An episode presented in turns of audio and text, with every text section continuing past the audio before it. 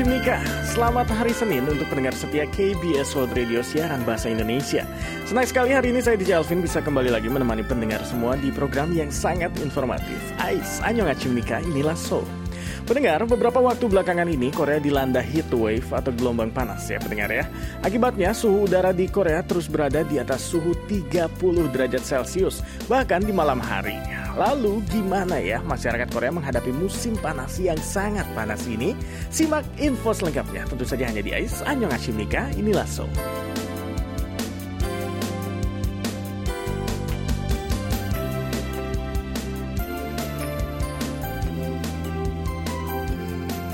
Ya pendengar, sudah beberapa hari ke belakang ini Korea Selatan diserang heat wave atau gelombang panas. Dan tidak tanggung-tanggung pendengar, suhunya bisa mencapai lebih dari 35 derajat Celcius. Di Seoul sendiri nih, hari Minggu kemarin misalnya suhunya sampai 37 derajat Celcius di siang hari dan malam harinya bahkan suhunya tetap ada di atas 30 derajat Celcius. Dan itu pendengar baru suhu udaranya saja. Dan kalau saya lihat di ramalan cuaca di HP saya nih, suhunya memang 30 27 derajat. Tapi nih, real feel-nya yang kerasanya benerannya di luar sana itu sampai 40 derajat Celcius. Ini belum lagi ditambah dengan kelembapan udara yang cukup tinggi. Dan pendengar bisa bayangkan sendiri ya, gimana rasanya harus beraktivitas di bawah suhu yang panas sekali seperti itu, dan juga kita tetap harus pakai masker. Dan walaupun sudah terbiasa dengan musim panas nih, masyarakat Korea ini bagi masyarakat Korea ya, puncak musim panas panas kali ini juga terasa cukup parah pendengar. Dan kalau sudah masuk puncak musim panas seperti ini, biasanya ada satu hal yang tidak pernah dilewatkan oleh masyarakat Korea, yaitu makan samgetang dan juga minum makgoli. Jadi pendengar, kebiasaan masyarakat Korea ini memang cukup unik ya. Biasanya kalau kepanasan kita akan mencari makanan yang dingin dan segar untuk dimakan dan menghindari makanan yang panas. Tapi masyarakat Korea malah sebaliknya. Karena masyarakat Korea lebih suka makan samgetang atau sup ayam ginseng khas Korea yang disajikan panas. Tentunya di samping ini ada juga naengmyeon ya, mie dingin yang khas itu rasanya luar biasa. Dan mendengar balik lagi ke samgetang. Nama samgetang sendiri terdiri merupakan gabungan dari tiga kata dalam bahasa Korea, yaitu sam yang artinya ginseng, lalu ke yang artinya ayam, dan tang yang artinya sup. Jadi samgetang ini dibuat dari ayam utuh yang diisi dengan bahan utamanya itu ada beras, lalu ada ginseng Korea, dan bahan tambahan lainnya seperti bawang putih, kacang kastanye, jujube, dan bahan khas Korea lainnya. Dan ternyata bukan tanpa alasan nih pendengar, masyarakat Korea itu makan makanan yang dianggap sebagai makanan kesehatan ini di puncak musim panas. Karena masyarakat Korea itu percaya hawa atau suhu panas di musim panas itu harus dikalahkan dengan makanan yang panas juga. Jadi ini kepercayaannya. Selain itu, ginseng dan protein yang terdapat dalam ayam juga dipercaya dapat menambah stamina dan menghilangkan lelah. Jadi, di saat badan sudah lelah dan tidak bertenaga akibat cuaca yang panas, makan samgetang bisa membuat tubuh jadi segar kembali. Dan kalau barusan kita sudah membahas tentang makanan wajib masyarakat Korea di musim panas, sekarang saya akan bahas juga tentang minumannya. Dan pendengar, walaupun masyarakat Korea lebih suka makan yang panas-panas di musim panas, tapi untuk minumannya nih, eh, warga Korea ini tetap suka dengan minuman yang dingin. Di musim panas, makgoli atau arak tradisional Korea jadi minuman pilihan masyarakat Korea untuk membuat musim panas terasa lebih segar. Jadi, makgoli sendiri adalah minuman hasil dari fermentasi beras yang punya rasa sedikit manis dan segar. Dan tentu saja ini minuman beralkohol. Tapi berbeda dengan soju yang beralkohol tinggi, kadar alkohol dalam makgoli itu cukup rendah, sekitar 6-9% saja. Dan kalau diperhatikan nih pendengar, penampakan makgoli ini terlihat seperti susu, karena warnanya putih dan tingkat keencerannya juga kurang lebih sama. Dan berkat rasanya yang segar dan kadar alkoholnya yang rendah, makgoli cocok jadi teman bersantai di musim panas atau sebagai minuman pendamping saat menikmati makanan Korea seperti pajon. Apakah teman pendengar sudah mencoba pajon? Itu seperti martabak khas Korea ya, dan itu enak sekali, saya akui.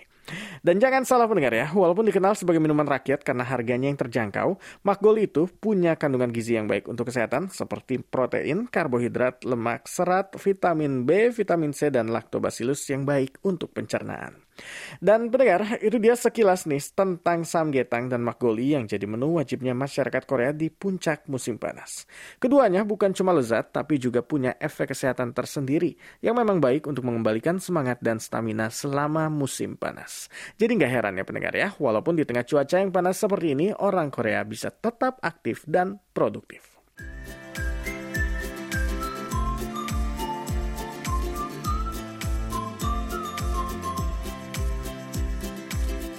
Ya pendengar balik lagi di ICE Annyeonghaseyo Inilah Soul di KBS World Radio Indonesia bareng saya DJ Alvin. Dan pendengar, musim panas harusnya jadi waktu bagi masyarakat Korea untuk berlibur. Tapi nyatanya nih, akibat penerapan social distancing level 4 di beberapa wilayah Korea Selatan Musim liburan ini jadi tidak seramai biasanya Padahal para pebisnis hotel dan juga jasa perjalanan atau travel sudah berharap musim panas kali ini mereka bisa mendapatkan angin segar jika banyak masyarakat yang kembali berwisata usai pandemi yang luar biasa tahun lalu ya. Tapi sayang nih, sepertinya di musim panas kali ini pariwisata Korea belum bisa pulih kembali. Pendengar, musim panas tahun 2021 ini yang diharapkan bisa jadi waktu kebangkitan kembali industri hotel dan resort, nyatanya tidak menunjukkan perubahan perubahan yang signifikan sejak pandemi tahun lalu. Berbagai upaya memang sudah dilakukan ya untuk menarik kembali wisatawan untuk berwisata kembali di tengah pandemi, tapi ternyata tetap tidak bisa membuat industri hotel dan resort berkembang seperti yang diharapkan. Apalagi nih, sejak kebijakan social distancing level 4 mulai diterapkan, banyak pemilik resort yang mengeluh kehilangan pengunjung.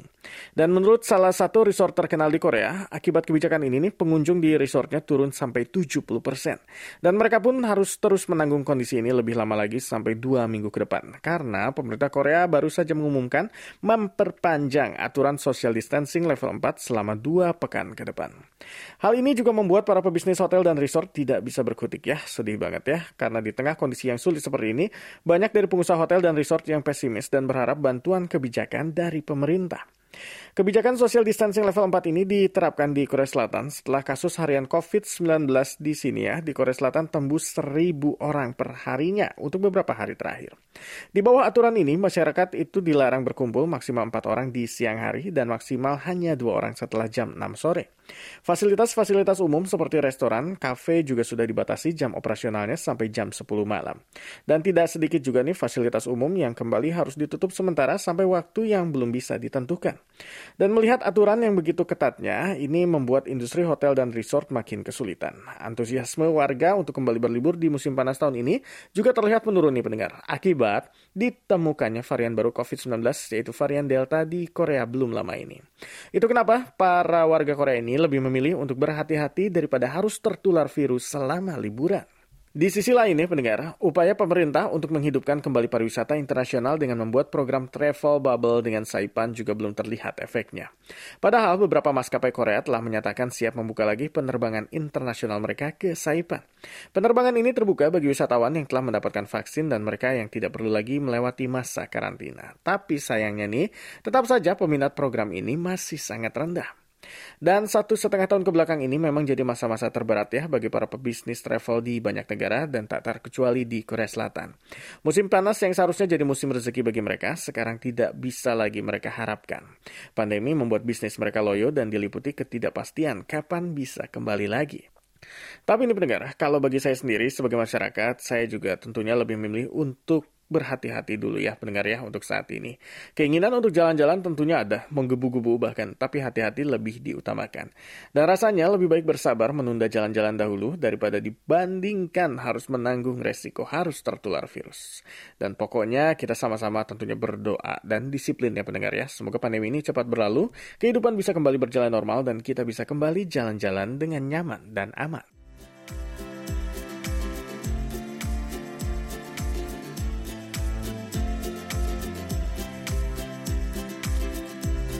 Ya pendengar, walau memilih untuk tidak jalan-jalan di musim panas kali ini, tapi ini bukan berarti masyarakat Korea tidak punya agenda sendiri selama liburan musim panas nanti. Dan khususnya untuk para anak mudanya nih pendengar, yang ternyata sudah punya rencana sendiri untuk menghabiskan liburan musim panas mereka nanti. Tapi pilihan mereka ini agak berbeda pendengar, karena bukan jalan-jalan atau nonton film, tapi nih mencari tempat kerja baru.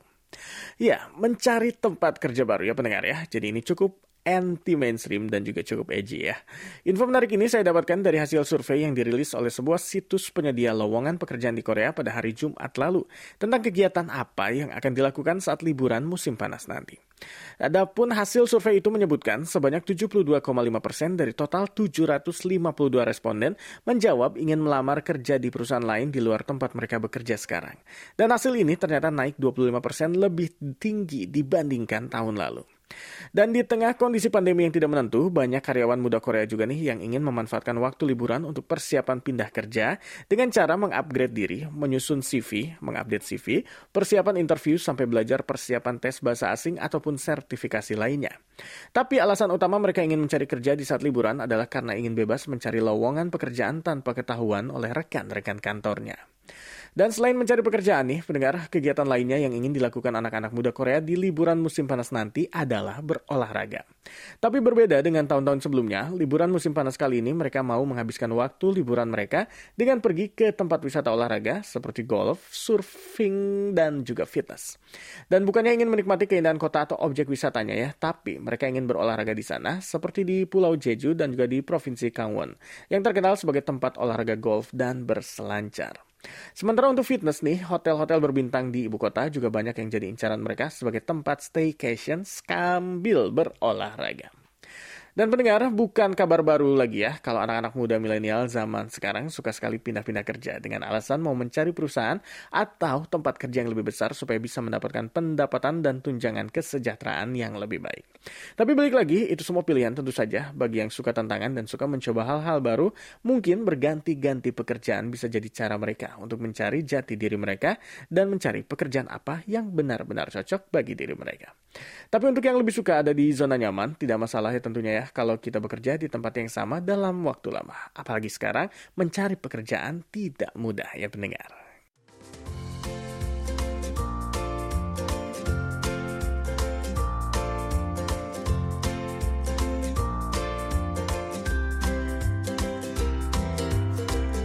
Ya di selanjutnya ada kabar gembira nih. Dan kabar gembira ini datang dari kota Gwangju yang dikabarkan sukses menjalankan program keluarga sejahtera di tengah rendahnya angka kelahiran di Korea belakangan ini.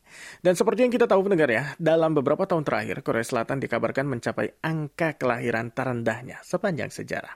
Tentu hal ini jadi perhatian banyak pihak, khususnya pemerintah Korea. Karena dengan rendahnya tingkat kelahiran, ini bisa menyebabkan jurang demografi, di mana kelompok senior atau lanjut usia itu lebih banyak dibandingkan warga usia muda. Dan kalau ini terus dibiarkan, hal ini bisa berdampak pada perekonomian negara akibat kurangnya sumber daya manusia di masa depan. Pemerintah Korea Selatan tidak tinggal diam dan telah mengeluarkan beberapa kebijakan yang diharapkan nih bisa mengubah keadaan. Salah satunya adalah dengan memberi insentif tunai bagi keluarga muda. Namun, masih banyak juga pasangan-pasangan muda Korea yang merasa tunjangan ini tidak cukup untuk menghidupi kebutuhan seorang anak. Dan alhasil nih, banyak dari mereka yang terpaksa menunda punya anak dan lebih fokus pada pekerjaan terlebih dahulu. Tapi hal yang berbeda terjadi di kota Gwangju. Mereka bisa membuktikan kalau wilayahnya bisa jadi contoh sukses meningkatnya angka kelahiran di tengah rendahnya angka kelahiran bayi secara nasional yang tahun ini angkanya kembali turun sampai 3,7 persen. Padahal sampai bulan April lalu angka kelahiran di kota ini naik 7,2 persen dibandingkan tahun lalu. Kenaikan angka kelahiran ini juga dinilai sebagai bentuk keberhasilan pemerintah setempat dalam meningkatkan kesejahteraan masyarakatnya. Penduduk setempat baik yang sudah ataupun yang belum menikah diberi bantuan keuangan bila memutuskan untuk punya anak. Ada enam golongan yang bisa menerima bantuan ini, yaitu keluarga pranikah, saat nikah, pasca nikah, saat kehamilan, saat melahirkan, dan juga pasca melahirkan. Di tiap tahapnya ini, pemerintah akan memberi bantuan fasilitas dan keuangan sesuai dengan kemampuan masing-masing individu dan keluarga, termasuk biaya persiapan kehamilan, persalinan, dan pengasuhan anak. Bahkan di pendengar, pasangan yang baru menikah pun akan diberi bantuan keuangan untuk menyewa tempat tinggal baik. Apakah saya harus pindah ke Guangzhou? Enggak deh. Dengan meningkatnya angka kelahiran di Guangzhou, layanan pengasuhan 24 jam yang diadakan pemerintah juga ikut meningkat tajam pendengar. Hingga semester pertama ini saja, jumlah layanan yang telah diberikan sudah melebihi dari jumlah pelayanan sepanjang tahun lalu. Misalnya, seperti layanan untuk anak usia 3 bulan sampai 12 tahun yang diberikan untuk anak-anak ini daycare saat di rumah tidak ada pengasuh. Pemerintah di Guangzhou juga telah menyiapkan pengasuh profesional dengan biaya yang dibebankan oleh pihak orang tua hanya 10 persennya saja. Dan untuk ibu melahirkan, mereka mendapat bantuan dana sebesar 1 juta won dari pemerintah setempat. Dan biaya ini di luar dari biaya bantuan persalinan dan bantuan pasca melahirkan dari asuransi nasional. Dan selama 2 tahun setelah melahirkan akan menerima bantuan sebesar 200 ribu won atau sekitar 2,5 juta rupiah per bulannya. Dan tentunya saya juga ikut senang mendengar kabar ini pendengar ya, karena bagaimana sih suatu negara bisa berjalan tanpa anak-anak mudanya. Jika dalam sebuah negara jumlah kelompok produktifnya lebih sedikit, itu pasti akan sangat berpengaruh besar pada perekonomian dan kondisi negara. Jadi, masalah ini tentunya tidak bisa dianggap sepele dan harus dicari jalan keluarnya. Dan beruntunglah warga Guangzhou karena pemerintahnya begitu serius menangani masalah ini dan hidup di Guangzhou tidak perlu khawatir lagi akan biaya kehamilan, persalinan, dan pasca persalinan yang mahal dan selalu jadi kekhawatiran pasangan-pasangan di Korea. Jadi kita doakan saja ya, semoga ke depannya meningkatnya angka kelahiran bukan cuma terjadi di Guangzhou, tapi juga bisa merata secara nasional di Korea Selatan.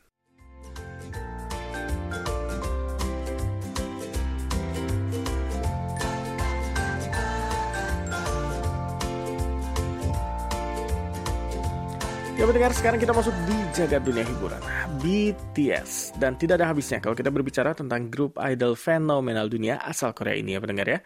Padahal sepertinya hampir tiap minggu Ais membahas tentang BTS Tapi tetap saja beritanya tidak habis-habis.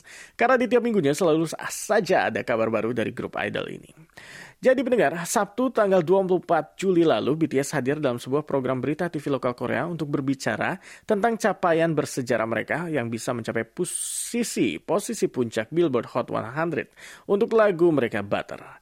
Lagu Butter sendiri menempati posisi ini selama 7 minggu berturut-turut sebelum posisinya diteruskan oleh lagu BTS berikutnya yaitu Permission to Dance. Dan bagi sang leader RM, ini terasa bagai mimpi untuknya ya karena ia tidak pernah membayangkan bisa berada di posisi puncak musik Billboard selama tujuh minggu berturut-turut. Sementara bagi member Jin, prestasi ini tidak mungkin mereka raih tanpa ARMY tentu saja. Ia juga mengungkapkan rasa terima kasihnya pada para ARMY yang terus mendukung dan mendengarkan lagu-lagu mereka. Adapun menurut J-Hope, salah satu yang menarik di lagu terbaru mereka Permission to Dance adalah penggunaan bahasa isyarat internasional yang membuat lagu ini punya energi positif dan harapan bagi siapa pun yang mendengarkan. Di sisi lain V BTS ini mengungkap menyatakan pendapatnya tentang Blue and Grey, lagu yang ia ciptakan sendiri tentang kekosongan dan kesepian yang dirasakan BTS akibat pandemi. Dan menurut V, tidak ada seorang pun yang bisa memprediksi situasi ini. Saat semua jadwal tiba-tiba dibatalkan, mereka merasa kosong, cemas, dan depresi. Dan itulah yang ingin membuatnya ingin menuliskan semua itu dalam sebuah catatan yang diekspresikan sebagai warna biru dan abu-abu. Sementara Suga BTS, ia ingin optimis bahwa BTS bisa kembali masuk nominasi Grammy dan menerima penghargaan. Selain itu nih, kabar baru lainnya dari BTS adalah baru-baru ini BTS ditunjuk sebagai utusan khusus presiden untuk Korea Selatan sebagai bagian dari inisiatif diplomasi publik Presiden Moon Jae-in. Dan salah satu agendanya adalah BTS akan menghadiri sidang umum PBB ke-75 di New York pada September mendatang. Leader BTS, RM, mengaku sangat terhormat karena grupnya ditunjuk sebagai perwakilan negara sebagai perwakilan generasi muda dunia. Menurutnya, BTS adalah bagian dari generasi milenial yang tumbuh bersama generasi muda saat ini. Dan sebagai utusan khusus di Majelis Umum PBB nanti, mereka akan melakukan yang terbaik dan menjalaninya dengan gembira sebelum mereka kembali ke rumah. Dan saat ditanya apakah mereka merasa tertekan dengan kesuksesan mereka, Jimin menjawab dengan jawaban yang sangat bijak. Bagi Jimin, hal terberat bagi BTS adalah ketika mereka tidak bisa membalas cinta yang diberikan oleh para penggemar mereka, padahal penggemar mereka telah mendukung mereka sampai sesukses ini. Dan pendengar, lewat hasil wawancara barusan, rasanya kita jadi semakin tahu ya karakter BTS itu seperti apa. Bukan hanya sekedar idola, tapi juga jadi contoh bagi anak-anak muda supaya jangan menyerah dalam menggapai cita-cita dan tetap rendah hati saat sudah berada di puncak. Dan pendengar, itulah BTS selalu punya jawaban yang cerdas dan bijak yang bisa membuat army-arminya setia makin jatuh cinta dengan idolanya. Dan terakhir, tentunya selamat dan sukses untuk BTS. Semoga bisa memberikan yang terbaik di sidang umum PBB bulan September nanti.